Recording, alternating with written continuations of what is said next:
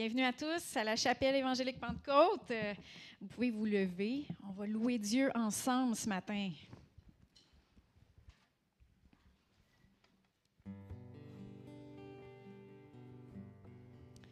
Seigneur Dieu, on s'attend à toi. On s'approche de toi avec assurance. On te, on te demande de te manifester, Seigneur Dieu, ce matin par ton Saint-Esprit. Ouvre les yeux de notre intelligence pour qu'on puisse comprendre ta parole, Seigneur Dieu.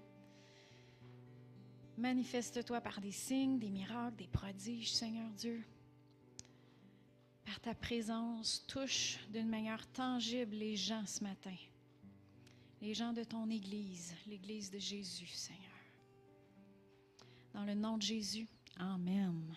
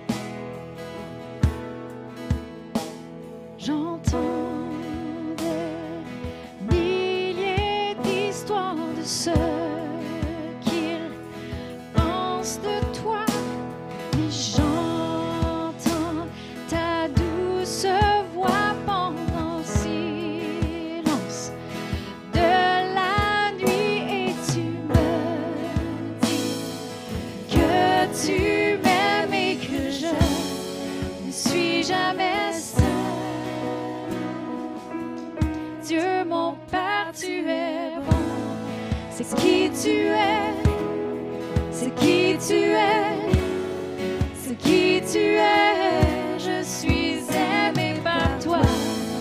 C'est qui je suis, c'est qui je suis, c'est qui je suis? J'ai vu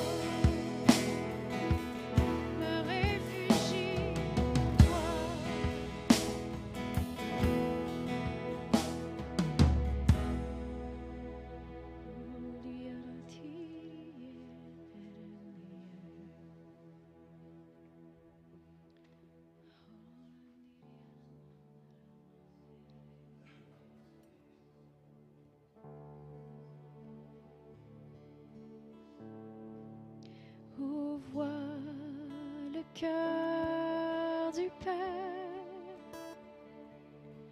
Ce mystère qu'il a déversé sur nous dans son amour profond. Nous sommes l'objet de son affection.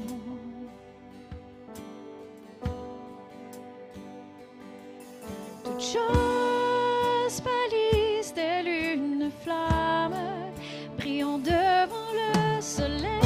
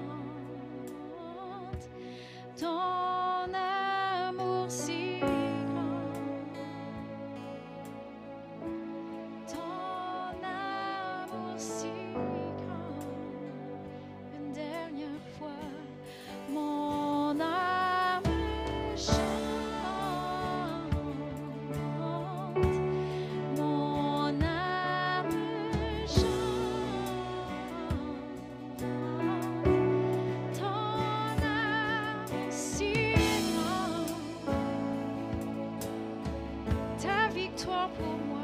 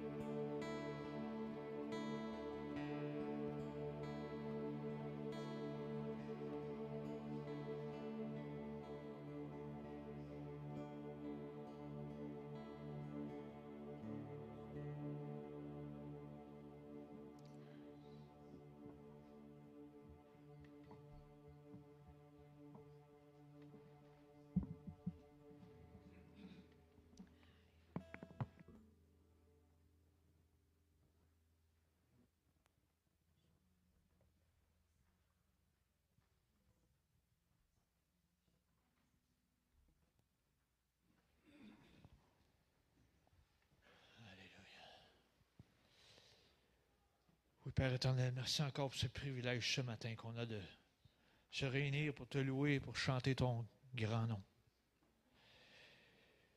Merci car tu es le grand je suis et tu t'es révélé à chacun d'entre nous.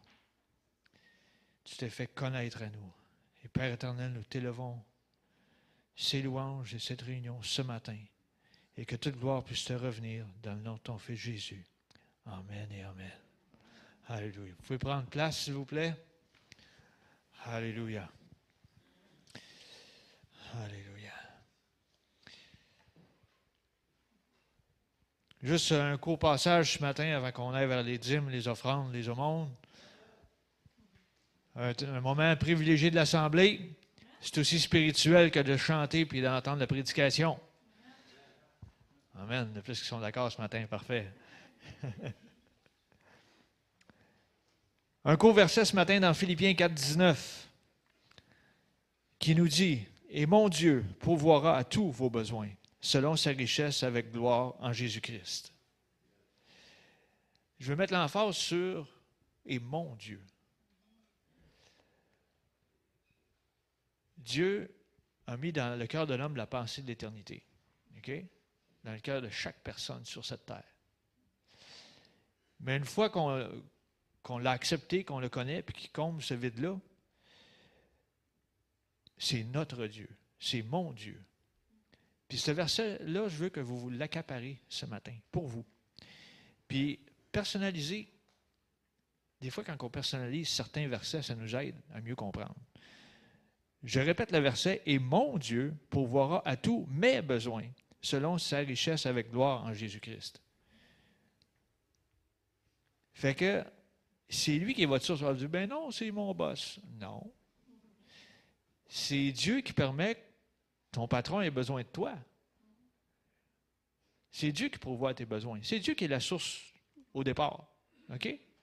Puis il passe par une autre personne pour te bénir toi. OK? Je veux juste rendre le principe assez simple. Et mon Dieu pourvoira à tous mes besoins. Vous avez des besoins, j'ai des besoins, mais c'est Dieu qui pourvoit. Rappelez-vous-en. Puis, je l'ai déjà dit dans le passé, votre semence est toujours plus petite que votre récolte.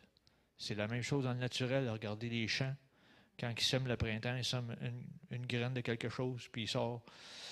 Euh, prenons juste un épi, un grain de maïs, il va sortir un épi avec 6, 7, 8 bledins dessus. Fait garde, on sert le Dieu de la multiplication. Et mon Dieu pourvoira à tous mes besoins. OK? Puis après ça, vous allez avoir de l'abondance, vous allez être capable de bénir d'autres. C'est pas juste pour euh, donne-moi, donne-moi, donne-moi, je garde tout. Non, pas ça. Tu es là pour bénir les autres. Et ce matin, euh, il y a toujours la façon, pour ceux qui sont sur place, peuvent donner dans les paniers avec les enveloppes que vous avez devant vous. Euh, les dîmes ce matin vont à l'église locale, quand c'est spécifié dîmes.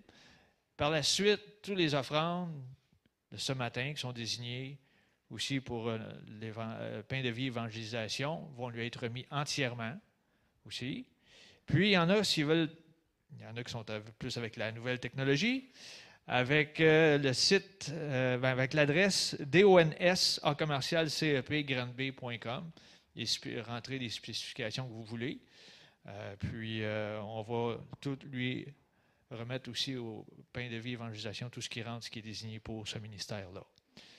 Fait que ce matin, je demanderai au préposé de s'avancer, s'il vous plaît.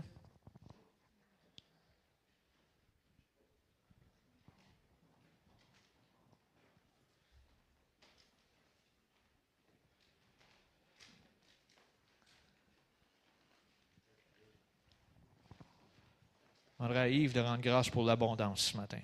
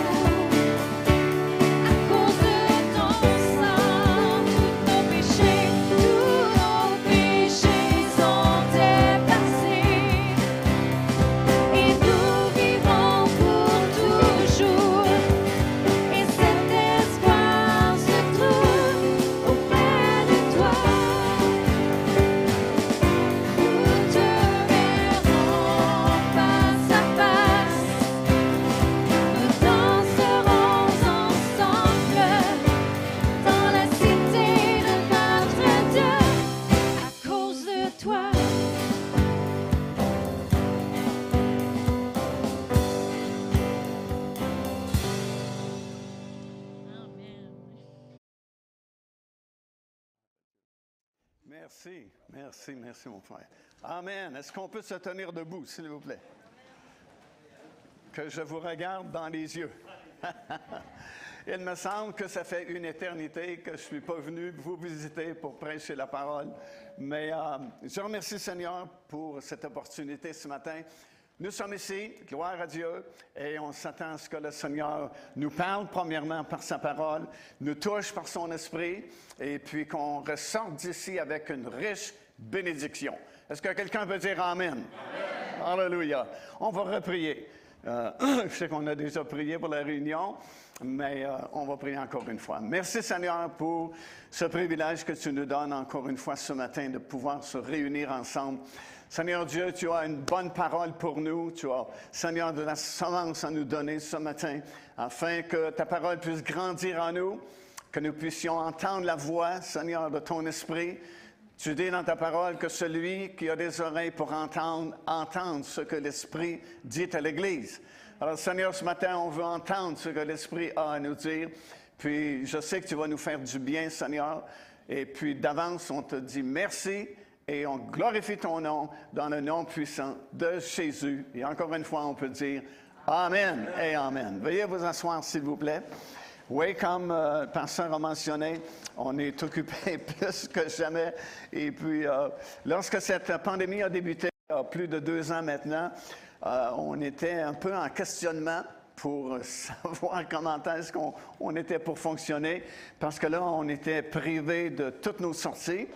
Et puis, euh, notre ministère, comme vous savez, depuis très longtemps, euh, pratiquement chaque fin de semaine et durant la semaine, on était en quelque part sur la route, soit ici au Québec, soit à l'extérieur du pays. Et puis, euh, on se demandait comment le Seigneur était pour entreprendre pour nos besoins.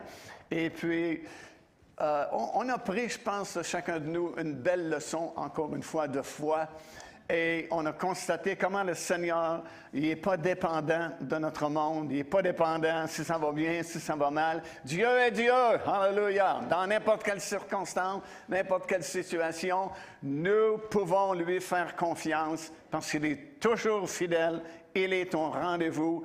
Et puis, euh, ceux qui peut-être étaient ici il y a quelques années passées, alors que notre frère Eugene May euh, euh, faisait quelques réunions. Puis on était ici, nous, parce qu'on fait partie euh, de son, comité d'administration. Puis on avait notre réunion annuelle avec Pasteur Jacques à l'époque. Puis peut-être quelques-uns étaient là. il m'avait donné une prophétie, une parole. Puis il disait que les dernières années du ministère Pain de Vie seraient plus intenses que toutes les anciennes années combinées ensemble. Et quand il m'a dit ça, je dois avouer qu'à l'intérieur de moi, j'étais pas trop sûr que c'était pour s'accomplir. Je disais, Seigneur, écoute, j'ai plus 20 ans, là. J'ai plus l'énergie de la jeunesse. Puis tu dis que ça va être plus intense que toutes les années combinées ensemble. C'est comme si ça faisait pas de bon sens, ça faisait pas d'allure dans ma tête. Mais c'est exactement ce qui est arrivé. Euh, même avant le début de cette pandémie, c'est comme si le ministère a pris une nouvelle expansion mondiale. Puis, depuis la pandémie, je dis, je n'ai jamais autant travaillé de toute ma vie. Ça déborde partout. On a dû embaucher d'autres personnes, du personnel. Puis même à ça, on, a de la difficulté à, arriver tellement on est bombardé de toutes sortes de questions. On produit énormément. On n'a jamais produit euh, de l'enseignement comme on produit depuis ces deux dernières années. On n'a jamais rejoint autant de monde dans le monde euh, que depuis ces deux dernières années. Puis on bénit le Seigneur pour cela, parce que c'est tellement encourageant, parce qu'on voit beaucoup de personnes venir au Seigneur Jésus-Christ. Nous voyons beaucoup de chrétiens qui euh, s'étaient éloignés, s'étaient refroidis. Oui, ça se peut, des chrétiens qui se refroidissent je sais que ça n'existe pas dans votre région, mais ailleurs, ça peut exister. Puis on les voit revenir au Seigneur. Ça, c'est vraiment bénissant. C'est tellement encourageant euh, qu'on on, peut travailler, on peut, on peut doubler nos efforts parce qu'il y a du résultat au bout de la ligne. Alors, c'est vraiment très, très encourageant. Gloire au Seigneur pour tout cela. Aujourd'hui, on a deux messages, ce matin et ce soir. Mon meilleur message, ça va être ce soir. Euh, je vous le dis tout de suite, au cas où vous auriez pris la, décision de ne pas venir ce soir, puis vous allez manquer ça, puis peut-être vous dormirez mal après. Puis je me suis dit, je vais leur dire tout de suite ce matin euh, pour qu'ils reviennent ce soir à 6 h, 18 h, on est ici. Puis vraiment, ça va être un très bon message. C'est un message qui m'a personnellement touché. Euh, j'avais certains besoins il y a quelques temps passés, puis le Seigneur m'a donné ce passage-là des Écritures. Puis, tu sais, c'est le fun de la Bible parce que tu peux la méditer, méditer, méditer, la lire, la lire, la lire. Puis, tu penses que tu connais bien des choses. Puis, à un moment donné, paf, le Saint-Esprit te montre un verset que tu as lu peut-être 50 fois, 200 fois, 700 fois, puis whoop, tu découvres quelque chose de nouveau. Puis tu te dis, comment ça se fait, j'ai pas vu ça avant? Comment ça se fait, j'ai pas compris ça euh, avant aujourd'hui. Ben, c'est la beauté de la parole de Dieu. Euh, la Bible, c'est un livre illimité. Il n'y a pas de limite. Tu peux vivre 150 euh, ans, puis tu vas découvrir encore des choses. Moi, je me souviens quand on a accepté le Seigneur, il y a, il y a plusieurs années maintenant, à Saint-Hyacinthe, c'était le pasteur Samson. Puis déjà, il était âgé. Puis souvent, il nous disait, j'ai jamais compris ce verset-là comme je viens de le comprendre aujourd'hui. Alors, il y a de l'espoir pour nous. C'est pas ennuyant, la parole du Seigneur, parce qu'il y a toujours quelque chose de nouveau qui éclate, toujours quelque chose que le Saint-Esprit euh, nous révèle. Et puis, c'est ça qui nous tient vivants, c'est ça qui nous tient alertes, c'est ça qui nous rend joyeux. C'est pourquoi on a tellement ce beau sourire sur nos visages ce matin à l'exception d'une coupe, mais à la fin de la réunion, ils vont, ils vont l'avoir eux aussi. Prenez votre Bible ce matin, puis on, on va tourner dans l'épître de Paul aux Romains. C'est dans le 13e chapitre. Je vais lire le verset 12 jusqu'au verset 14. Romains, chapitre 13, verset 12 jusqu'à 14. L'apôtre Paul dit ceci. La nuit est avancée, le jour approche. Dépouillons-nous donc des œuvres des ténèbres et revêtons-nous des armes de la lumière. Marchons honnêtement en plein jour, loin des excès et de l'ivrognerie, de la luxure et de l'impudicité, des querelles et des jalousies, mais revêtons-nous du Seigneur Jésus et n'ayez pas soin de la chair pour euh, et de ses convoitises. Euh, L'apôtre Paul nous prévient, écoute, là, ça fait presque 2000 ans que c'est écrit, euh, il nous prévient que le jour approche. De quel jour est-il en train de parler? De ce jour glorieux où la trompette va sonner et nous allons rencontrer face à face notre Seigneur Jésus-Christ. Alléluia. Alors, si le jour s'approchait il y a 2000 ans, il doit être vraiment proche ce matin. Deuxième Timothée, chapitre 3, verset 1, le même apôtre Paul dit ceci, Sache que dans les derniers jours, il y aura des temps difficiles. Et on peut dire Amen à cela parce que nous vivons vraiment des temps qui ne sont pas faciles. Pas faciles à cause de cette pandémie qui nous a tombé dessus puis qui nous a obligés de changer nos habitudes de vie. Chacun d'entre nous, euh, on a dû faire des ajustements en quelque part. C'est pas facile non plus parce qu'on entend parler de guerre. On, voit cette guerre atroce qui se passe présentement en Ukraine. Puis, euh, on, est comme euh, sous une menace de guerre nucléaire. Peux-tu t'imaginer qu'est-ce que ça représenterait, une guerre mondiale nucléaire? Ça serait pas joli, joli, mon ami. On parle d'inflation, tous les prix remontent, sauf nos salaires qui ne suivent pas le rythme de, l'inflation dans le monde. On parle d'un nouvel ordre mondial qui fait trembler les démocraties. On parle de l'alliance maintenant avec la Russie, la Chine et le Moyen-Orient. Et la démocratie mondiale euh, tremble un peu devant ces nouvelles alliances-là, parce que je pense que c'est 40% ou 42% seulement de démocratie qu'il y a dans notre monde aujourd'hui. Alors, on n'est pas en majorité. Et puis, le reste du monde, ce soit des dictatures ou des semi-dictatures. Et si vraiment cette alliance se forme entre la Russie, la Chine et le Moyen-Orient, Wow, c'est pas des bonnes nouvelles vraiment. En réalité, tout ce qu'on peut dire, c'est que dans le monde, ça va pas vraiment bien. Et puis, vu qu'on vit dans le monde, on n'est pas du monde, mais on vit dans le monde, ben ça nous affecte jusqu'à un certain point parce qu'il faut vivre comme tout le monde, il faut manger comme tout le monde, il faut travailler comme tout le monde. Sauf que la différence entre le monde et nous, c'est que nous avons un espoir et nous avons la parole de Dieu qui nous soutient, la parole de Dieu qui nous enseigne, la parole de Dieu qui nous donne de l'espoir parce que parole ne se trompe pas. Écoutez, dans Matthieu chapitre 24, le Seigneur nous avait déjà prévenu. C'est pour ça qu'il ne faut pas tellement s'étonner. Le Seigneur nous avait dit que dans les derniers jours, vous entendrez parler de guerre, de bruit de guerre. Et il ajoute ceci, gardez-vous d'être troublés.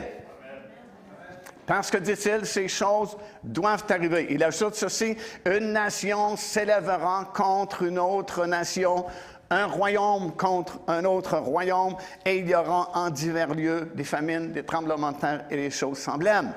Plus que ça, dans Hébreu chapitre 12, écoute bien, parole de Dieu dit ceci, Seigneur qui parle, il dit, une fois encore, j'ébranlerai non seulement la terre, mais aussi le ciel.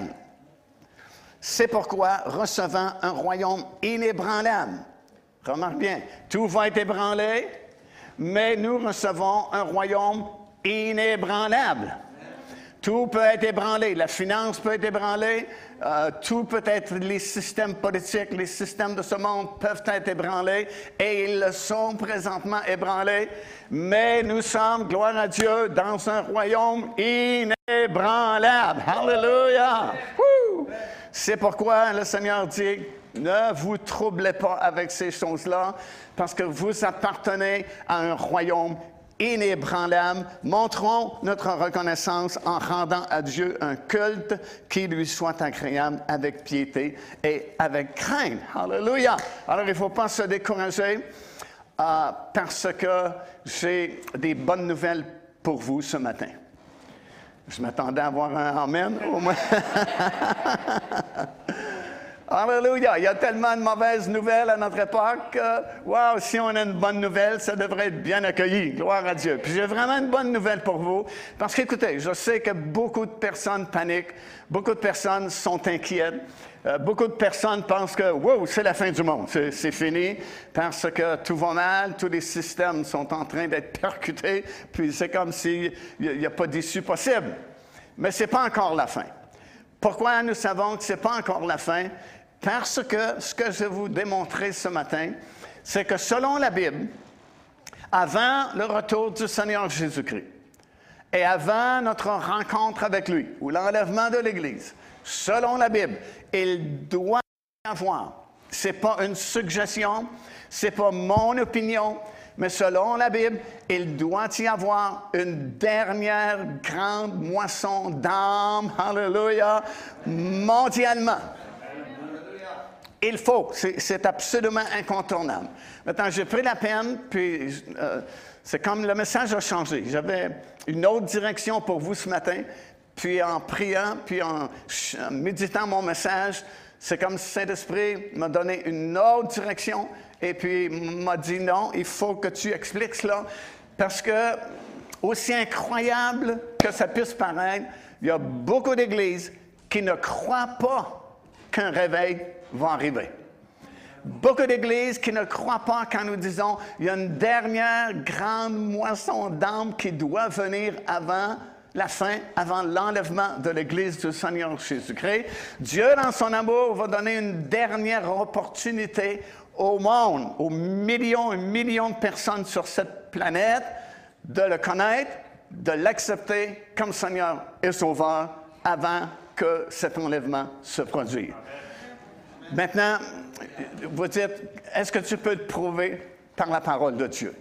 Bien, je suis content que vous posiez cette question parce que, justement, c'est comme ça que le Saint-Esprit m'a dirigé. Premièrement, on va lire quelques versets qui parlent de cette dernière moisson d'âme. D'abord, dans Jacques, l'Épître de Jacques, cinquième chapitre, verset 7. L'apôtre dit ceci Soyez donc patients, frères, jusqu'à l'avènement du Seigneur.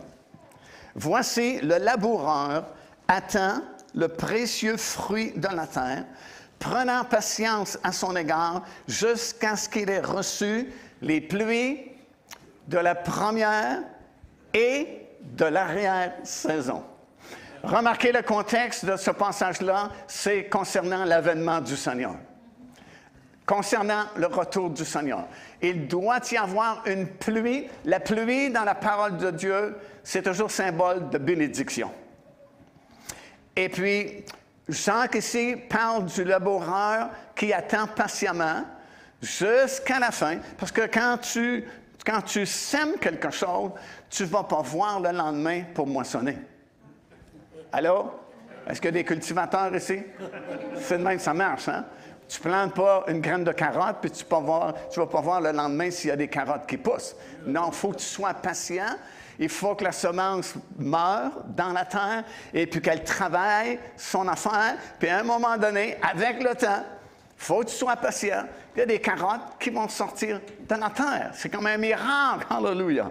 Jusqu'à présent, c'est difficile à comprendre comment tu places juste une graine dans la terre, puis ça va faire des carottes. Mais remarque que quand c'est le temps des carottes, toutes les carottes arrivent en même temps. Amen. Il ne pousse pas une carotte, puis deux semaines plus tard une autre carotte, puis trois semaines plus tard une autre carotte. Non, quand c'est le temps de la moisson des carottes, toutes les carottes arrivent en même temps. Et c'est un peu ce que Jean dit ici. Il dit, écoutez frères, soyez patients parce qu'il y a deux pluies. Et puis pour bien comprendre ces choses-là, il faut vraiment que tu comprennes un petit peu l'Ancien Testament, puis tu comprennes l'histoire d'Israël. Puis je trouve ça dommage parce que depuis l'époque de Constantin, l'empereur romain, euh, qui a changé, qui a bouleversé les choses de l'Église, puis qui a ajouté d'autres croyances, puis d'autres dogmes, et ainsi de suite, et qui volontairement s'est séparé du peuple juif, parce que les Juifs qui avaient accepté le Seigneur n'étaient pas d'accord avec les changements qu'il faisait, parce que ce n'était pas biblique. Et puis, je trouve ça dommage parce que l'Église a, a, pris un tournant, un virage à cette époque-là. Puis depuis l'époque de Constantin, écoute, on remonte jusqu'aux années 300 quelques après Jésus-Christ. À ce moment-là, l'Église a beaucoup plus été influencée par la culture gréco-romaine que la culture juive si bien que la plupart des croyants, surtout dans notre coin du monde, qui acceptent le Seigneur Jésus-Christ, ils ont à peu près zéro connaissance des figures, des images de l'Ancien Testament, des symboles de l'Ancien Testament. Euh, moi-même, j'étais dans cette condition-là. Quand j'ai accepté le Seigneur, vous m'auriez parlé d'un souverain sacrificateur. J'avais aucune idée qu'est-ce que c'était. Vous m'auriez parlé des offrandes, euh, des sacrifices d'animaux. J'aurais dit, c'est stupide, ça n'a pas aucun sens. Qu'est-ce que c'est ça? Puis la plupart des gens qui acceptent le Seigneur dans nos milieux sont ainsi, aucune connaissance des symboles, des images. Alors, si tu ne comprends pas les symboles, des images, c'est dur de comprendre leur accomplissement par le ministère du Seigneur Jésus-Christ, parce que c'est même pas qu'est-ce qu'il est en train d'accomplir. Et c'est dommage parce que l'Église, à cette époque-là, a pris ce virage-là de la culture euh, romaine, culture grecque, gréco-romaine, et puis euh, on a mis de côté la culture juive ou l'Ancien Testament, si bien qu'on a de la difficulté à comprendre les principes, les images, les figures qui nous sont données dans le Nouveau Testament pour nous aider à mieux comprendre, mais c'est difficile pour nous parce qu'on n'a pas la base. Alors, si tu n'as pas la fondation, c'est difficile de construire si tu n'as pas de fondation. Alors, lorsqu'on parle de la première pluie et la pluie de l'arrière-saison, bien souvent, on a juste une vague idée de ce que ça veut dire. Mais on n'a pas une idée précise, donc on ne peut pas apprécier à sa pleine valeur l'enseignement du Nouveau Testament. Mais en résumé, ce que Jean nous dit ici, c'est qu'écoutez, frères, vous le savez, puis il parle surtout à ceux qui connaissent l'Ancien Testament, puis qui connaissaient la Bible à l'époque, il dit il y a deux pluies par année. En Israël, tu as deux pluies par année. C'est bizarre parce que la première pluie, on penserait que c'est au printemps, mais c'est à l'automne. Le premier mois où on fait les, les semailles, c'est à l'automne, au mois de septembre ou au mois d'octobre. Ça, c'est la première pluie. Puis la pluie de l'arrière-saison, c'est au printemps mois de mars au mois d'avril, et ainsi de suite. Et le Seigneur, nous dit, Jean plutôt nous dit ici, le Seigneur va revenir, mais il faut que ces deux pluies-là s'accomplissent avant son retour. On a déjà eu une première pluie par la venue du Saint-Esprit dans la chambre haute sur les 120 disciples qui étaient venus, puis ça a créé un grand réveil. Tu sais, Pierre prêche un premier message, puis il y a 3000 personnes qui acceptent le Seigneur. C'est quand même bon, même si vous ne dites pas un amen fort. Imagine-toi si ce matin, tu avais 3000 personnes qui acceptent le Seigneur ici dans l'Assemblée. Je te dis une affaire, ça change l'Assemblée. Deuxième message, le même homme, Pierre, 5000 hommes acceptent, à part des femmes et des enfants. Fait qu'on peut dire à peu près 15 000, plus tes 3 000, on n'est pas loin de 20 000 nouveaux en deux messages. ça part bien une église, ça. Fait qu'on a eu, puis là, la parole de Dieu a, voyagé partout dans le monde, puis là, c'était le réveil. Tu, lis le livre des Actes des Apôtres, à chaque page, tu as des, soit des signes, des prodiges, des miracles, puis ça dit, le Seigneur ajoutait à l'Église à chaque jour ceux qui devaient être sauvés. Alors, ça, c'est la pluie qui est déjà venue. Puis après cette pluie-là, euh, il y, a toujours une longue période de sécheresse qui est l'été où la pluie vient pas beaucoup, c'est vraiment sec. Puis on a traversé cette période-là de sécheresse pendant longtemps, où on voyait pratiquement plus de signes, prodiges, miracles, jusqu'à notre époque présentement. Puis là, on sent que, wow, l'autre pluie est sur le point d'arriver. Et puis, il faut qu'elle vienne, comprends-tu? Ce n'est pas juste une question d'une interprétation d'un prédicateur, ce n'est pas juste l'idée d'une religion ou d'une dénomination, c'est le principe biblique des deux pluies. Si la première a tombé, l'arrière-pluie, faut qu'elle tombe également. Donc, on a eu la première pluie, il faut que la pluie de la fin de la saison arrive également.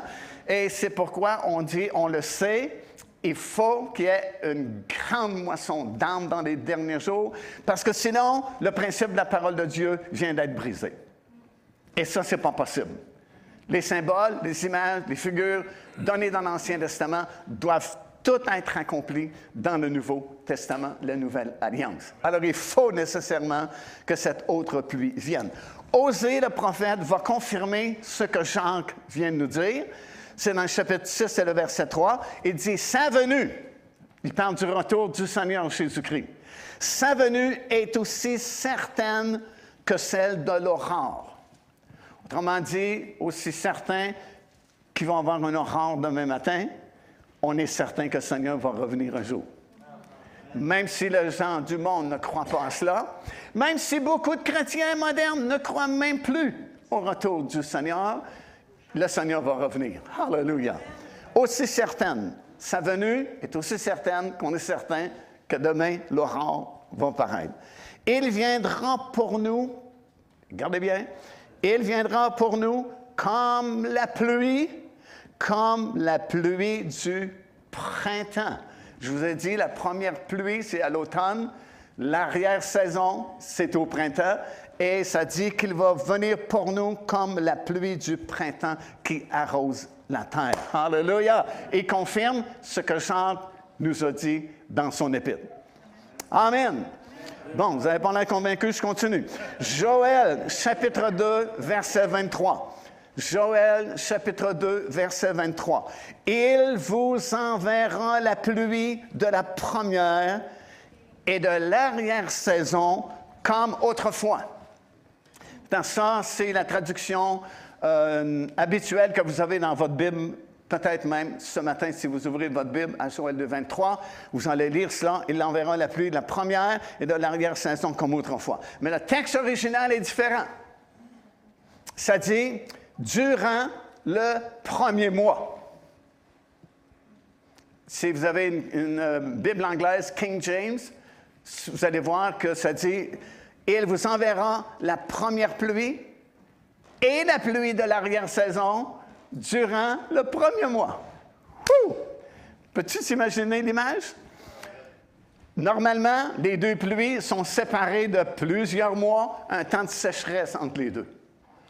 Mais la prophétie pour les derniers jours, c'est que Dieu va vous envoyer la pluie de la première et de l'arrière-saison, les deux pluies durant le même mois, le premier mois, à l'automne. Alléluia! Au naturel, c'est pas possible. Mais au surnaturel, ça va être possible. Et c'est comme une image que Dieu nous donne que ça va être tellement fort cette dernière moisson. Parce que si tu as les deux pluies en même temps, qu'est-ce que tu as? Un déluge. Un débordement d'eau. Et c'est exactement ce que le Saint-Esprit veut nous dire ce matin, de nous préparer, parce que soudainement, les deux pluies vont tomber durant le même mois et ça va être un déluge spirituel ça va déborder. Si on pense qu'on a été débordé, certaines personnes, depuis ces deux dernières années, mon ami, c'est rien en comparaison de ce qui s'en vient bientôt, parce que les deux pluies vont tomber dans le premier mois. Hallelujah! Bon, là, Amen, son pensée fort, je continue. Matthieu, chapitre 13. Je vais finir par vous avoir. Matthieu, chapitre 13, verset 47.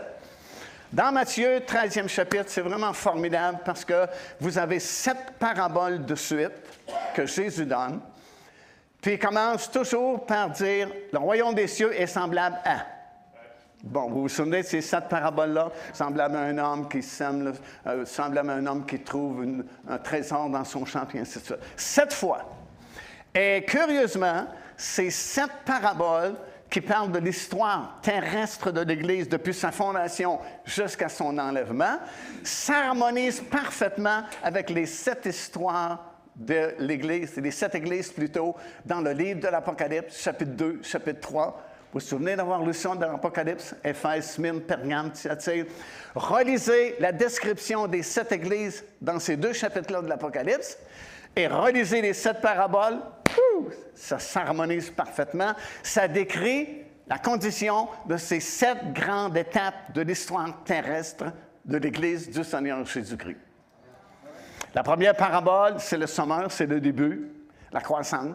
Et c'est Éphèse dans l'Apocalypse, qui est la première église des sept églises, et ainsi de suite. Mais ce qui est intéressant dans le contexte que je prends ce matin, c'est la septième parabole qui s'harmonise avec l'Église des derniers jours, Odyssée et Philadelphie. Et qu'est-ce que ça dit dans la septième parabole? Ça dit le royaume des cieux est encore semblable à un filet jeté dans la mer et ramassant des poissons de toute espèce. Autrement dit, à la fin, septième parabole, septième église, l'église des derniers jours, notre époque, il y a un filet qui va être lancé à la mer puis ça va ramener des millions et millions de poissons, qui est un symbole pour les âmes qui sont encore à venir dans l'Église du Seigneur Jésus-Christ. Alléluia. Et ça, c'est confirmé aussi par un autre prophète, le prophète Amos.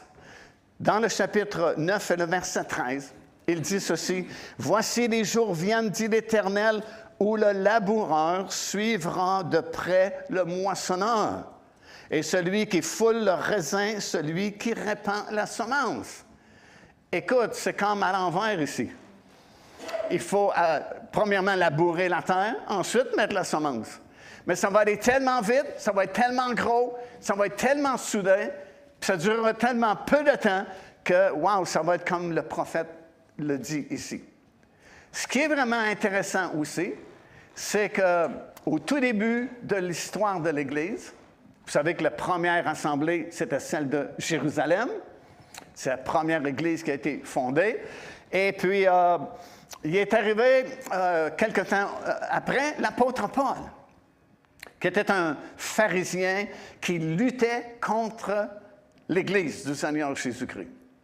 Mais tu ne peux pas lutter longtemps contre l'Église, tu vas perdre ton combat, parce que Jésus a dit, même les portes du séjour des morts ne prévaudront point contre mon Église.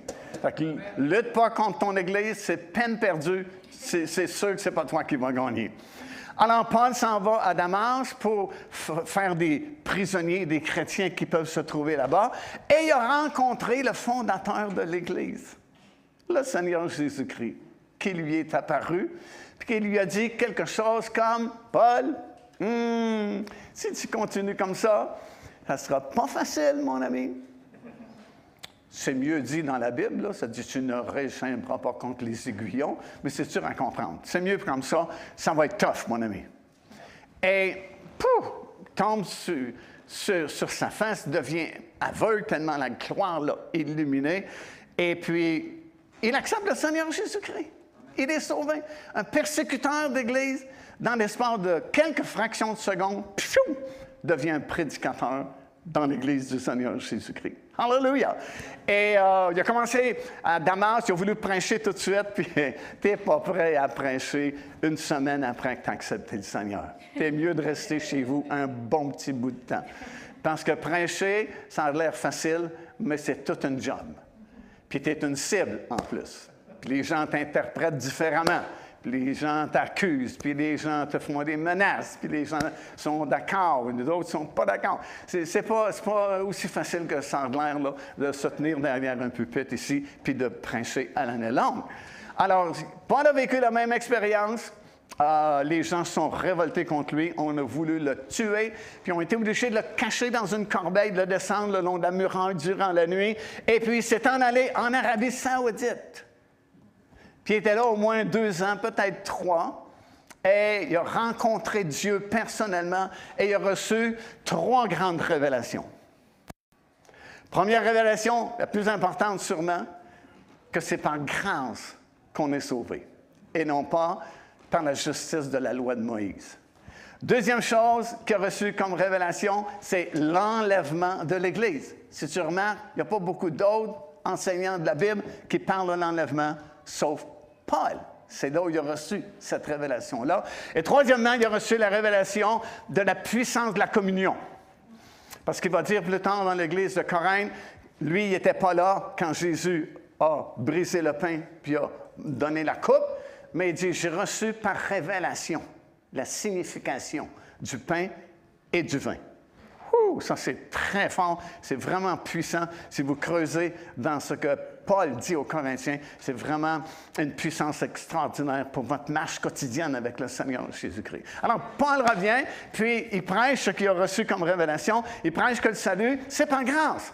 Mais ça ne fait pas l'affaire de l'Église générale de Jérusalem, parce que eux, ils n'ont pas tout à fait compris le message du Seigneur Jésus-Christ de cette façon-là. Ils ont compris que oui, c'est la grâce, mais c'est la loi aussi. Mon ami, tu ne peux pas avoir les deux. Ou bien tu es sous la loi de Moïse, ou tu es sous la grâce du Seigneur Jésus-Christ. Alors, Paul prêche la grâce, il prêche surtout aux non-juifs, parce que les Juifs ont peur de l'apôtre Paul, parce qu'il prêche quelque chose de vraiment très différent de ce qu'il prêchait.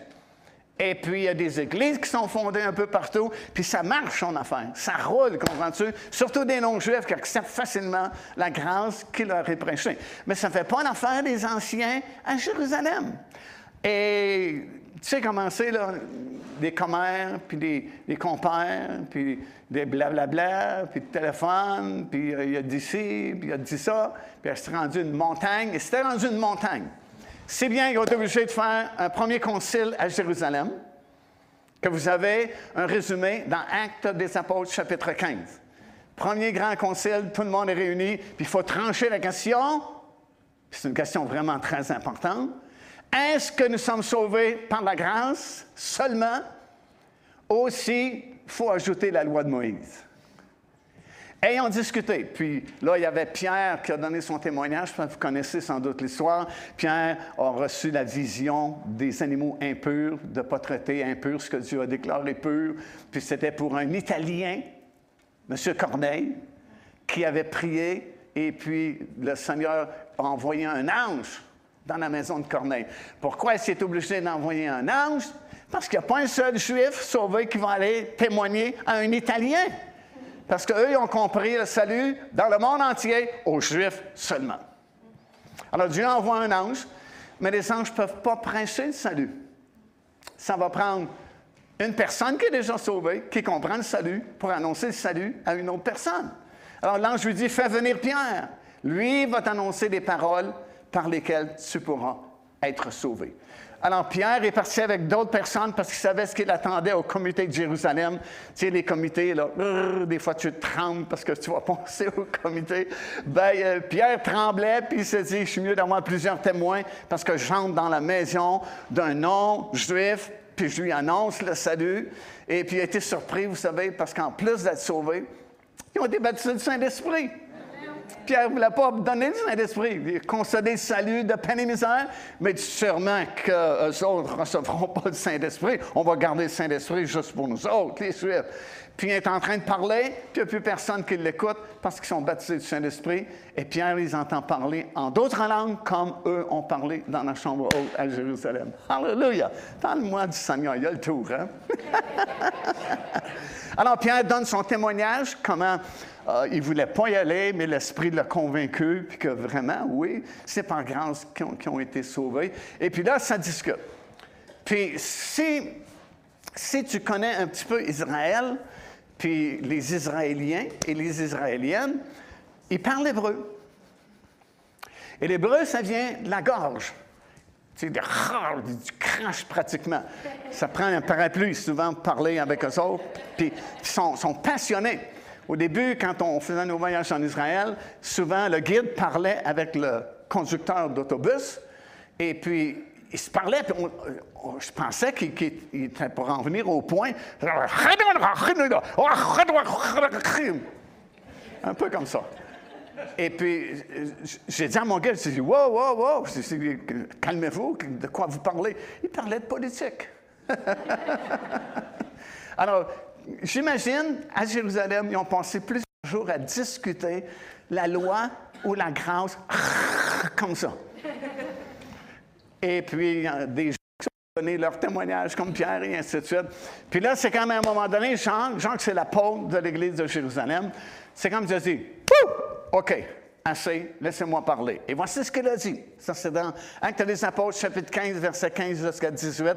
Lorsqu'ils eurent cessé de parler, Jean prit la parole et il dit, Hommes, frères, écoutez-moi. Pierre a raconté comment Dieu a d'abord jeté les regards sur les nations pour choisir du milieu d'elles un peuple qui portant son nom. Ça parle de nous, les nations qui avons accepté le Seigneur Jésus-Christ et nous portons le nom du Seigneur sur nous. Alléluia. Il dit, écoutez bien, avec cela s'accordent les paroles des prophètes. Autrement dit, les prophètes de l'Ancien Testament. Pour ça, je vous dis, c'est important de comprendre l'Ancien Testament parce que ça va vous illuminer et aider votre compréhension du Nouveau Testament. Puis Jean dit, OK, il dit, je viens de comprendre quelque chose, la force de discuter. Ils ont peut-être passé deux jours, trois jours, une semaine à discuter. La Bible ne nous dit pas combien de temps ils ont discuté, mais croyez-moi, eux, ils discutent toujours longtemps, très longtemps. Et c'est comme Pierre dit, wow, un instant. Pierre a raconté comment Dieu a jeté son regard sur les nations du monde pour former un peuple qui porte son nom. Et cela s'accorde avec les paroles des prophètes. Qu'est-ce qui s'est passé ici? C'est que Jacques, en discutant avec eux et en réfléchissant à tout ce qui se disait, c'est comme si le Saint-Esprit a ramené une parole de la Bible. Parce qu'écoute, à ce moment-là, tu n'as pas de Nouveau Testament. Ce n'est pas encore écrit. Ils ont juste l'Ancien Testament. Alors, le Saint-Esprit a fait remonter un passage de l'Ancien Testament qui va régler la question une fois pour toutes. Et ce passage-là, c'est exactement celui d'Amos que je viens de vous lire, que dans les derniers jours, il va y avoir tellement un mouvement fort, rapide et important que ça va déborder au-delà de l'entendement humain, tellement ça va être gros concernant la moisson des derniers jours. Il dit, dans les derniers jours, le prophète a dit ceci, après cela, je reviendrai, je relèverai de sa chute la tente de David, j'en réparerai les ruines, je les redresserai, afin que le reste des hommes cherche le Seigneur. Et regardez bien, ainsi que toutes les nations. Toutes les nations du monde vont, à un moment donné, avoir une prise de conscience que Dieu existe. Puis ça va être le dernier grand réveil, dernière grande moisson d'âme qui a été prophétisé dans l'Ancien Testament et qui a été confirmé dans le Nouveau Testament par l'apôtre Jean en se servant du texte de Amos dans l'Ancien Testament. Alors rapidement, je ne vais pas vous retenir jusqu'à ce soir, rapidement, il y a un grand réveil qui arrive bientôt. Et ce qu'on a vécu, je pense de tout mon cœur, c'est que le Seigneur prépare son Église, il sonde les cœurs de chacun, il nous a fait vivre des circonstances pour nous préparer à un bouleversement encore plus grand, parce que ça va venir de partout. Ça va venir du nord, du sud, de l'est, de l'ouest. Il faut que ça arrive comme ça, parce que tu vas avoir les deux pluies en même temps. Ça va éclater de partout. Il n'y a jamais eu un réveil mondial. Il y a toujours eu des réveils ici et là, mais jamais partout en même temps. Mais Dieu garde ça pour la fin. Puis si nous sommes ici ce matin, Seigneur est en train de nous préparer. Il est en train de nous former pour que nous soyons capables de travailler avec cette moisson-là qui va nous tomber dessus. la plupart ne comprennent pas ça, la plupart ne croient pas ça, mais on est obligé d'y croire c'est la Bible qui le dit. Elle, va venir, cette moisson-là. Elle va nous tomber dessus tout d'un coup. Comme la pluie arrive, elle ne prévient pas deux semaines à l'avant. Attention, attention, il va pleuvoir.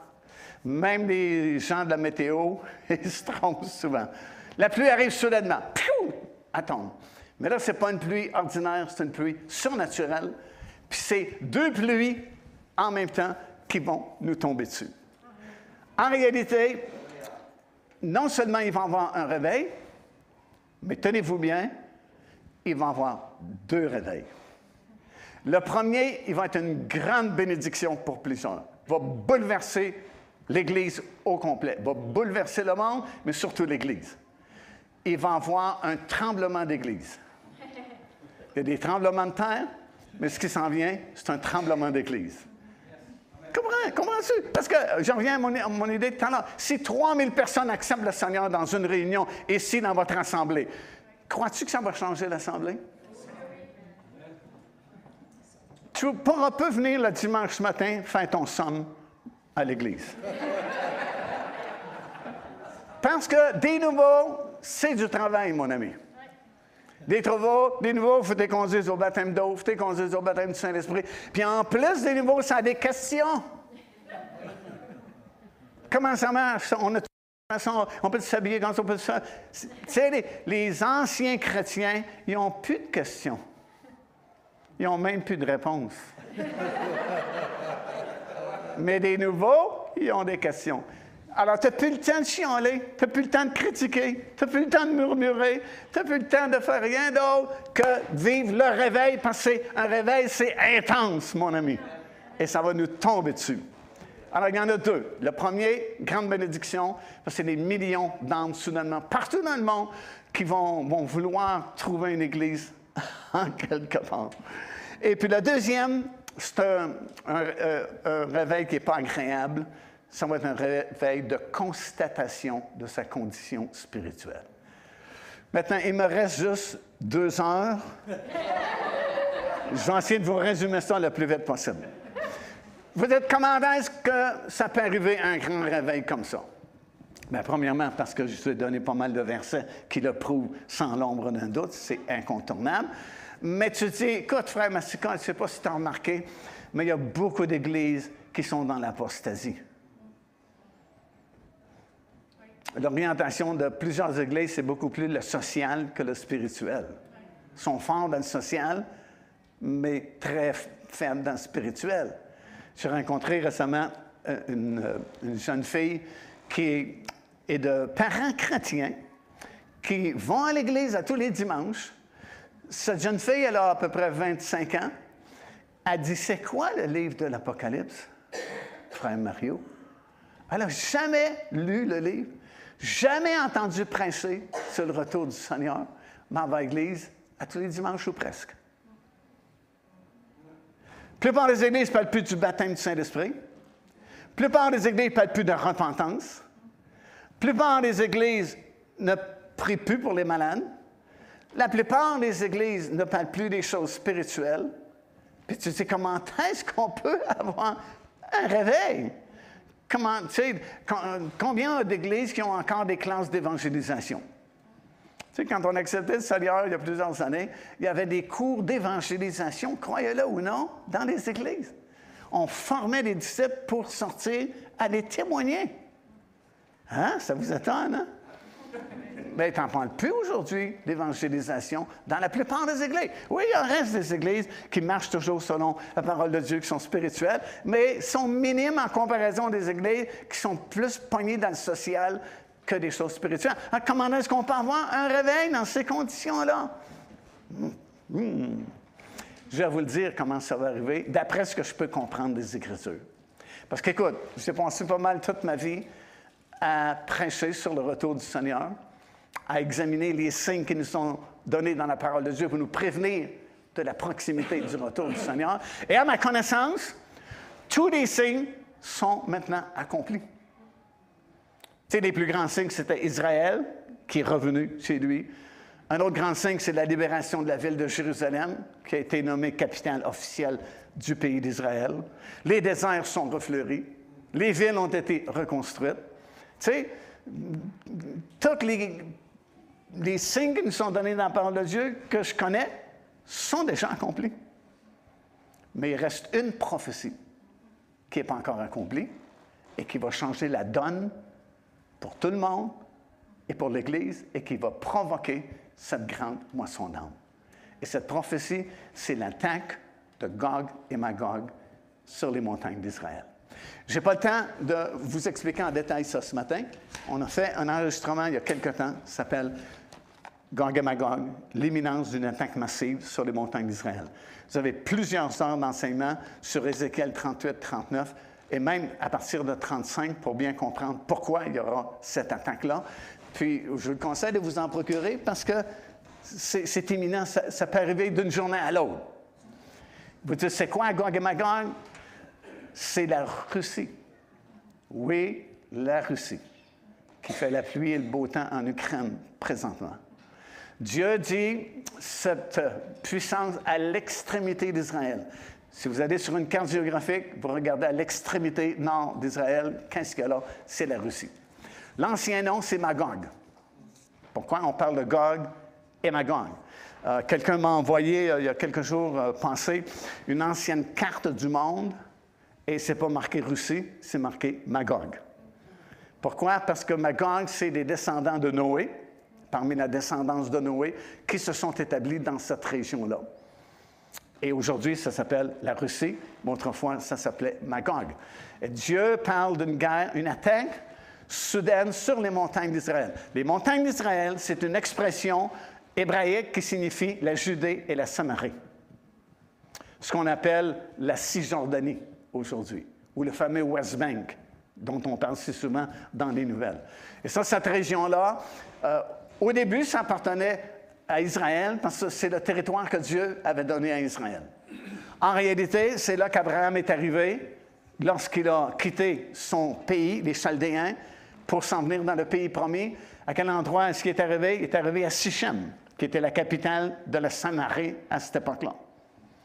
La Judée et la Samarie, c'est le cœur même d'Israël. C'est là où les prophètes ont prophétisé. Euh, c'est là où Jacob a établi sa tente lorsqu'il est revenu vers le pays. C'est là où euh, les prophètes, comme je dis, ont, tous à peu près prophétisé. C'est là où les os de Joseph ont été enterrés. C'est vraiment le cœur d'Israël. Les, lieux saints les plus importants sont là, dans la Judée et la Samarie.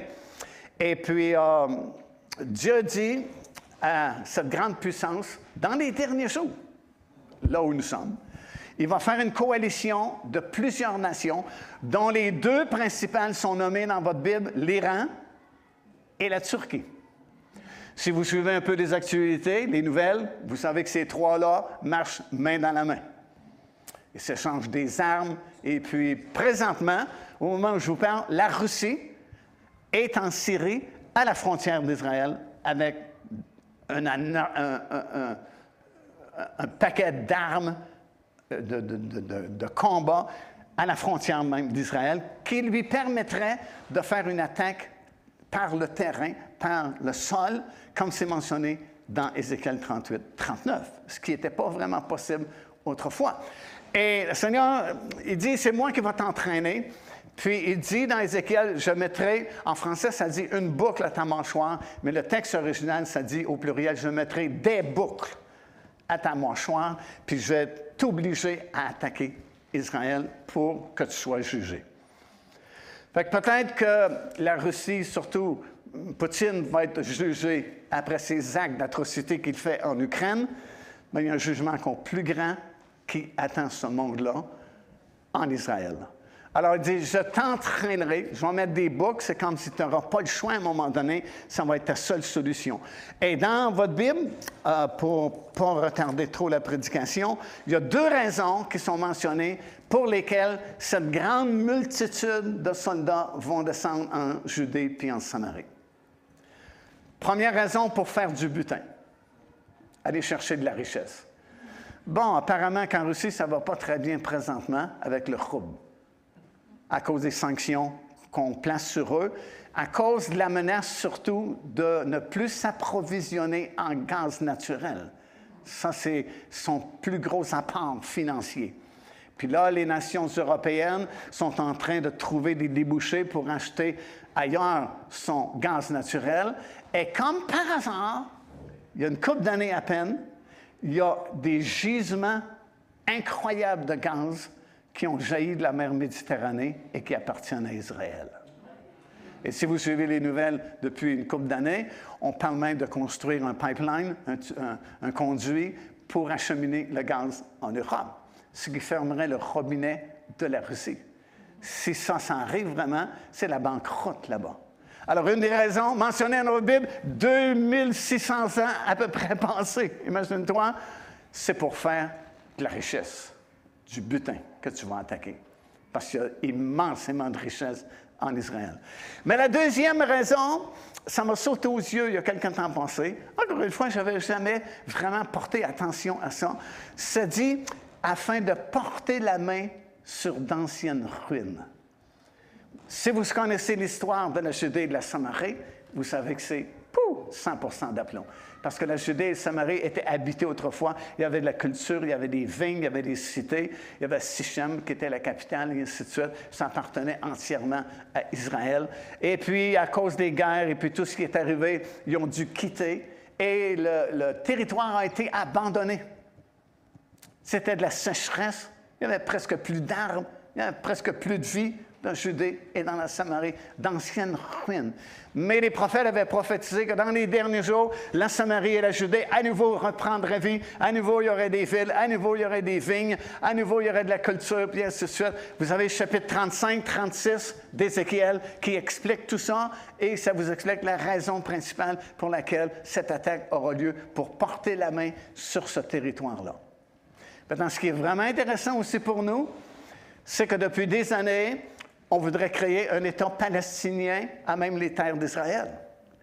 Et quel est le territoire qu'on réclame pour un État palestinien? La Judée et la Samarie. Mais ça n'a jamais fonctionné. Alors là, il y a une alliance qui se fait actuellement entre la Russie, la Chine et le Moyen-Orient et tous les pays arabes dans cette région-là qui feront partie de cette coalition qui attaqueront Israël, ça dit pour porter la main sur ce territoire-là. Le mot porter la main ou l'expression porter la main qui est traduite dans votre Bible, ça vient d'un seul mot en hébreu, S-U-B, sub, qui signifie reconquérir ou récupérer. C'est comme si la deuxième raison pour laquelle cette attaque se produira, c'est afin de récupérer ce territoire-là, parce qu'il est présentement entre les mains d'Israël à nouveau. Oui, on dit que c'est un territoire contesté. On, fait des colonies de, gens, puis on construit des bâtisses, puis c'est comme, ils disent, illégal. Mais dans le fond, c'est le territoire qui a toujours appartenu à Israël, qui a été perdu à cause de certaines guerres, mais qui ont été récupérés à la guerre de 1967, la guerre des ciseaux. Et même si le monde dit c'est un territoire occupé, Dieu dit c'est mon pays. C'est le territoire que j'ai donné à Israël. Et puis, euh, dans le contexte qu'on explique abondamment dans ce coffret-là, c'est vraiment frappant parce que les chapitres 35, 36 et 37 d'Ézéchiel expliquent des situations qu'on vit aujourd'hui. Ça a été écrit 2600 ans passés. Imaginez.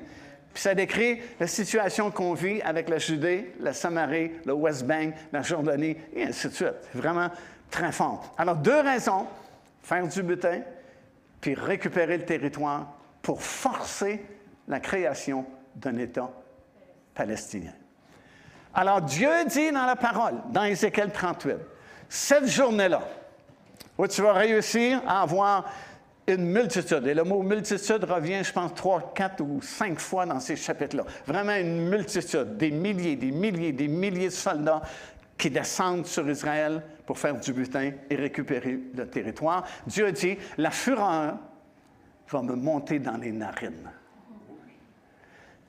J'aimerais pas faire monter la fureur dans les narines de Dieu. J'aime mieux son côté amour et compassion et miséricorde. Et il dit, c'est moi qui va intervenir dans ce conflit-là. Alors que cette grande multitude descend du nord complètement sur Israël, Dieu va intervenir, mais là, écoute bien, il n'interviendront pas, il n'interviendrait pas par l'Église, il n'interviendra pas par un prophète, il dit, c'est moi-même qui va intervenir. Il va intervenir de la même façon, aussi spectaculaire que lorsqu'il est intervenu pour faire sortir son peuple hors d'Égypte. Il dit qu'il a libéré son peuple à bras étendus, cinq prodiges et miracles, si bien que les nations regardaient ça, puis il y avait peur d'Israël parce qu'il y avait un Dieu qui combattait pour lui. Alors, ça va être la même chose qui va se produire lorsque cette attaque va se mettre en marche.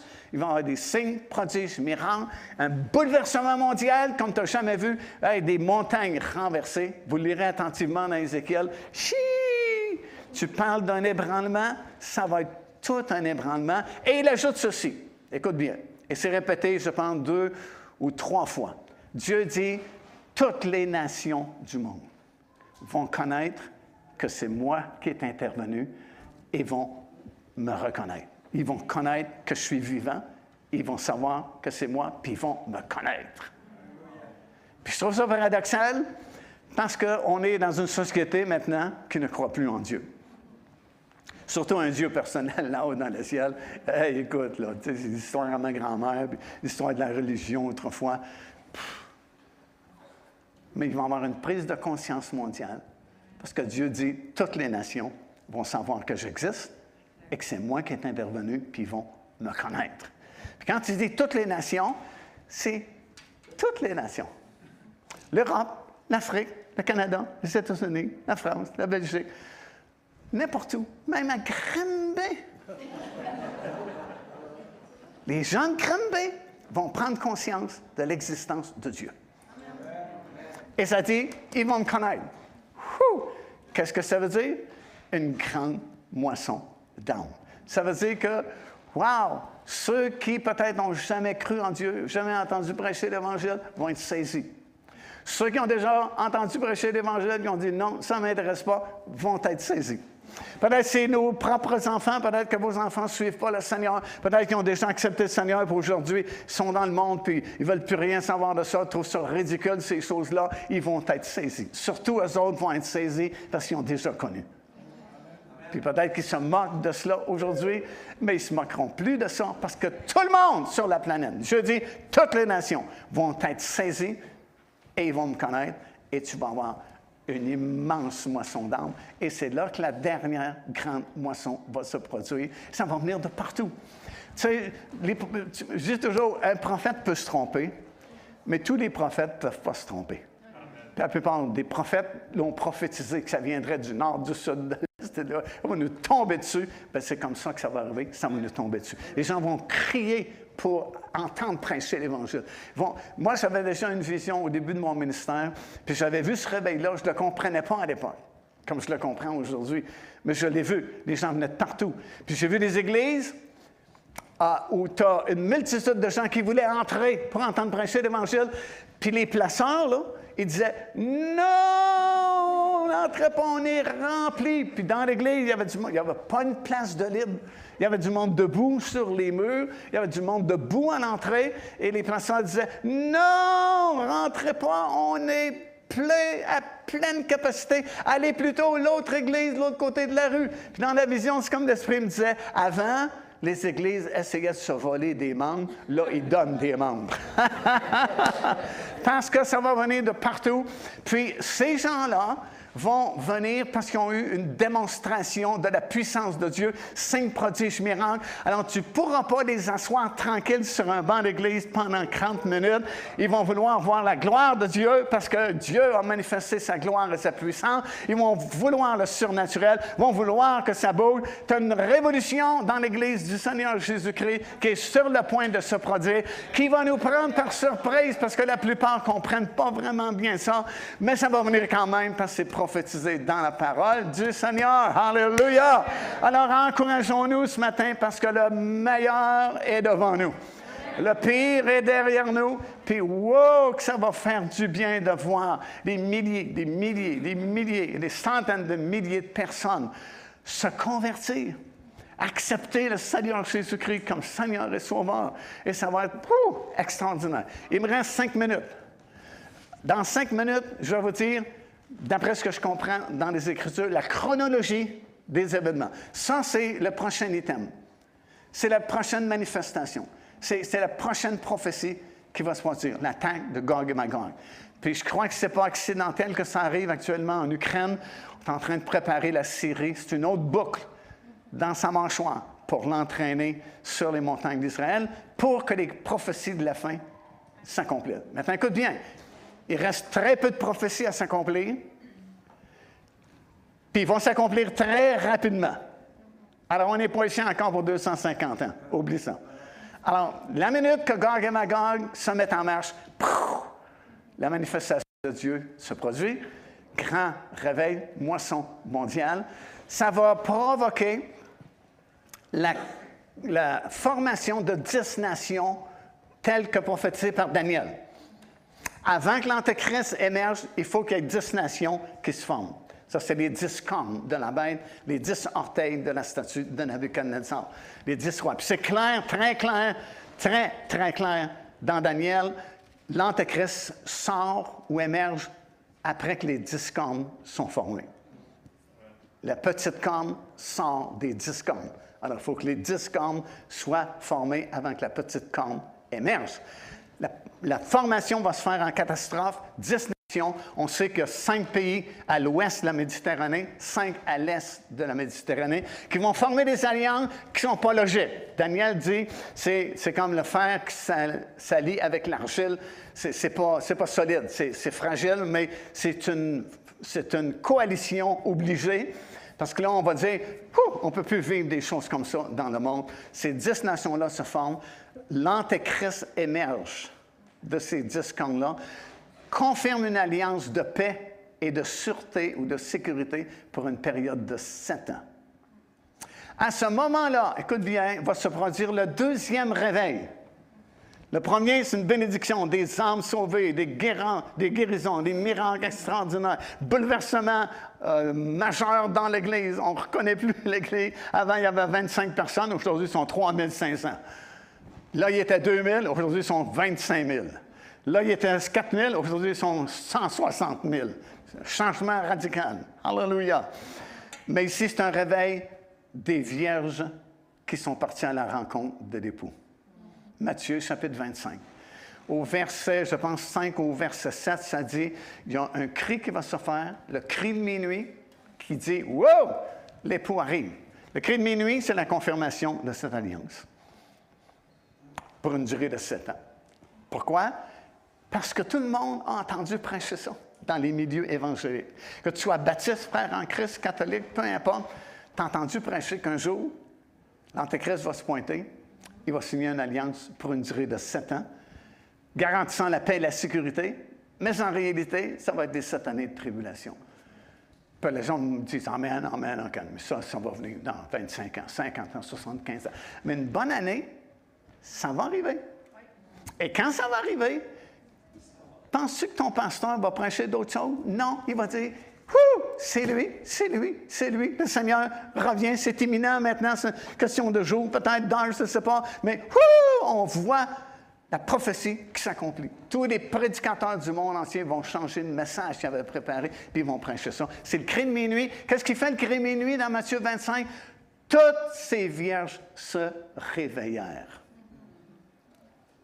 Alors, dis-moi pas qu'il n'y aura pas de réveil, c'est écrit dans ta Bible. Ils se réveillèrent. Maintenant, tu avais deux classes. Tu avais les sages et les insensés. Les sages étaient en train de somnoler. Les insensés dormaient profondément. Comme on dit, dormaient au gaz profond. Mais les autres faisaient juste somnoler. Tu sais, ça dit, je pense que c'est dans Cantique des Cantiques, euh, je somnolais, mais mon cœur veillait. Alors, même si on n'est pas dans le réveil, signe, prodige, miracle, d'excitement, au moins on n'est pas en train de dormir au gaz. Mais il y en a dans l'Église qui dorment au gaz. Comme je mentionnais tout à l'heure, la plupart des places, on ne prêche plus le baptême du Saint-Esprit. Puis même, ils t'avertissent. Prêche pas ça si tu viens. tu n'y vas pas dans ce temps-là. Alors, ils sont réveillés pour se rendre compte. Écoute bien, ce n'est pas un réveil d'âme sauvée, là. C'est un réveil de constatation parce que les vierges insensées, ils ne réalisaient pas qu'elles étaient insensées avant le cri de minuit. Elles se pensaient aussi fines que les sages? Mais au cri de minuit, qui a réveillé tout le monde, allumez vos lampes parce que là, là il s'en vient, le Seigneur. Et s'aperçoivent qu'ils n'ont plus d'huile. C'est quoi l'huile? C'est ta consécration au Seigneur. Puis ta consécration, il y a juste toi qui peux la faire. Je peux prier pour vous, vous pouvez prier pour moi, mais je ne peux pas me consacrer à votre place. Vous ne pouvez pas vous consacrer à ma place. C'est un choix personnel. Alors ils ont dit, pensez-nous de votre huile, parce qu'on n'a plus d'huile. Puis peut-être pour la première fois, ils ont dit non, pas question. j'avais la difficulté à comprendre autrefois pourquoi ils n'ont pas dit oui, au moins on va te penser un petit peu de notre huile. C'est pas qu'elle ne voulait pas, c'est qu'elle ne pouvait pas. Parce que justement, l'huile représente notre consécration au Seigneur. Ça, je ne peux pas te le donner. Puis vous ne pouvez pas me le donner. J'ai compris aussi que Gethsemane, le jardin où Jésus a souffert puis a cédé sa volonté à celle du Père, le mot Gethsemane veut dire pressoir d'huile. Ça veut dire que l'huile dans la Bible venait des olives. Et pour avoir l'huile, on brisait l'olive dans un broyeur à olives dont certains existent encore en Israël, pour récupérer l'huile. Ça veut dire qu'un jour ou l'autre, quand tu acceptes le Seigneur, tu vas avoir des bénédictions, tu vas avoir des choses extraordinaires, mais tout, tout en le Saint-Esprit va te conduire dans ton jardin de Gethsemane à toi, où tu vas devoir céder vraiment ta vie. Céder ta volonté à la volonté du Seigneur. Et quand tu le fais, tu fais le plein d'huile. Comme Paul dit, ce n'est plus moi qui vis, c'est Christ qui vit en moi. Alléluia. Alors, c'est un réveil de constatation. Les sages vont se féliciter d'avoir gardé de l'huile. Les insensés vont paniquer. Les sages vont leur dire allez chercher de l'huile. Autrement dit, repentez-vous, puis allez prier. Pendant qu'elles sont parties, l'enlèvement a lieu. Et la porte est fermée. Ce n'est pas la porte du salut qui est fermée c'est la porte qui donnait accès à l'enlèvement et à ce groupe qu'on appelle l'épouse de Christ. Parce que ça, c'est un autre message que je n'ai pas le temps de développer ce matin. Mais ça va se produire exactement comme ça. Deux réveils en terminant ce matin. Le premier, grande bénédiction, qui va changer la donne pour tout le monde, puis qui va réveiller tout ce qui est réveillable dans l'Église. Et un petit peu plus tard, deuxième réveil, un réveil de constatation. Puis la leçon, c'est qu'il fallait que tu sois prêt avant le cri de minuit. Autrement dit, il faut que tu sois prêt avant que tu vois la confirmation de cette alliance. Parce que dès l'instant où tu vois la confirmation de cette alliance, il est trop tard pour te préparer. C'est le temps de partir. Qu'est-ce qu'on dit en terminant? Seigneur, aide-nous Hmm, révèle-nous davantage ta parole, montre-nous à quelle époque nous sommes rendus. Seigneur, on n'est pas en train de jouer à l'Église, on n'est pas en train de, de, tuer le temps en venant à des réunions. L'heure est trop grave. Comme on a prêché au début de ce message, le jour approche. On est vraiment très proche de ce jour-là. je vais vous demander de vous lever en terminant. Et peut-être que les musiciens pourraient revenir, puis j'aimerais qu'on chante le dernier petit chant qu'on a chanté, à cause de toi. Nos péchés sont pardonnés. Gloire au Seigneur. À cause de toi, nous sommes pardonnés, nous sommes sauvés. Nous sommes dans le royaume, un royaume inébranlable du Seigneur Jésus-Christ. Et puis devant nous, écoute bien, euh, ce qui nous intéresse, c'est ce mouvement-là extraordinaire qui a été prédit dans la parole du Seigneur de cette dernière grande moisson. C'est comme si Dieu, dans son amour puis dans sa grâce, va permettre une dernière opportunité avant l'enlèvement de l'Église pour des millions et des milliards de personnes sur la planète. Parce que là, écoute, ça va être tellement évident. Parce que ce n'est pas un prédicateur qui va prêcher. Ce n'est pas une Église qui va annoncer un mouvement d'évangélisation. C'est Dieu lui-même qui va manifester sa gloire, sa présence, à un tel point que toutes les nations du monde, selon lui, selon Dieu, et Dieu n'est pas menteur, vont le connaître. Ça veut dire qu'il y avoir un mouvement extraordinaire de prise de conscience, premièrement de l'existence de Dieu, et un mouvement de salut, un geste envers le Seigneur Jésus-Christ qui va bouleverser nos habitudes mille fois plus que la pandémie a bouleversé nos habitudes. Chauffer de partout, ça va venir de partout. Euh, ça va être merveilleux. Ça va être comme les livres de réveil qu'on a déjà lus. Ça va être comme le livre des actes des apôtres que nous avons dans, dans la Bible. Ça va être extraordinaire. Alors encourageons-nous. Le meilleur est à venir pour nous. Soyons prêts. Préparons-nous. Tu sais, pense plus que c'est comme d'habitude, là, comme en 1940. Non, non, non, non, non. On est sur la barre de quelque chose qui va bouleverser nos habitudes encore plus que nous ont été bouleversés. Alors, préparons-nous. Le moyen de se préparer, c'est approchons-nous du Seigneur. Passons du temps dans sa présence parce qu'il nous parle aujourd'hui. L'Esprit parle à l'Église. Puis vous allez recevoir des révélations. Puis vous allez recevoir des, des stratégies que Dieu va vous donner. Puis va parce que Dieu aime montrer les choses qu'il prépare pour ses bien-aimés. Et l'Esprit dit, c'est assez parlé, alors je ne parle plus. Alléluia! Est-ce qu'on peut mettre les paroles sur l'écran? À cause de toi, on va le chanter de tout notre cœur, terminer cette réunion. Ce soir, 18h, mon meilleur message, n'oubliez pas. Puis euh, on va voir comment l'Esprit dirige, mais je veux euh, amener la bénédiction sur vous ce soir. Et puis ça va être un message vraiment glorieux qui va vous bénir, ça je le sais, parce que moi-même j'ai été béni. Alléluia. Si moi je suis béni par mes messages, c'est sûr que vous allez être béni. Amen. À cause de toi. Alléluia. Chantons-le.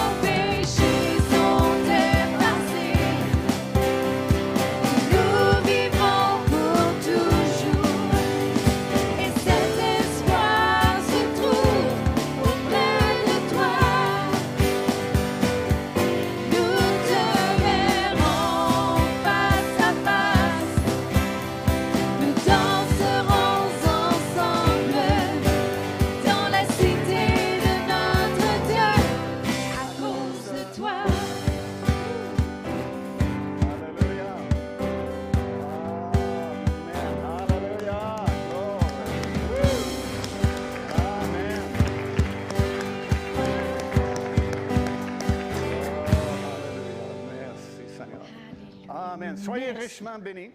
On se retrouve à 18 h.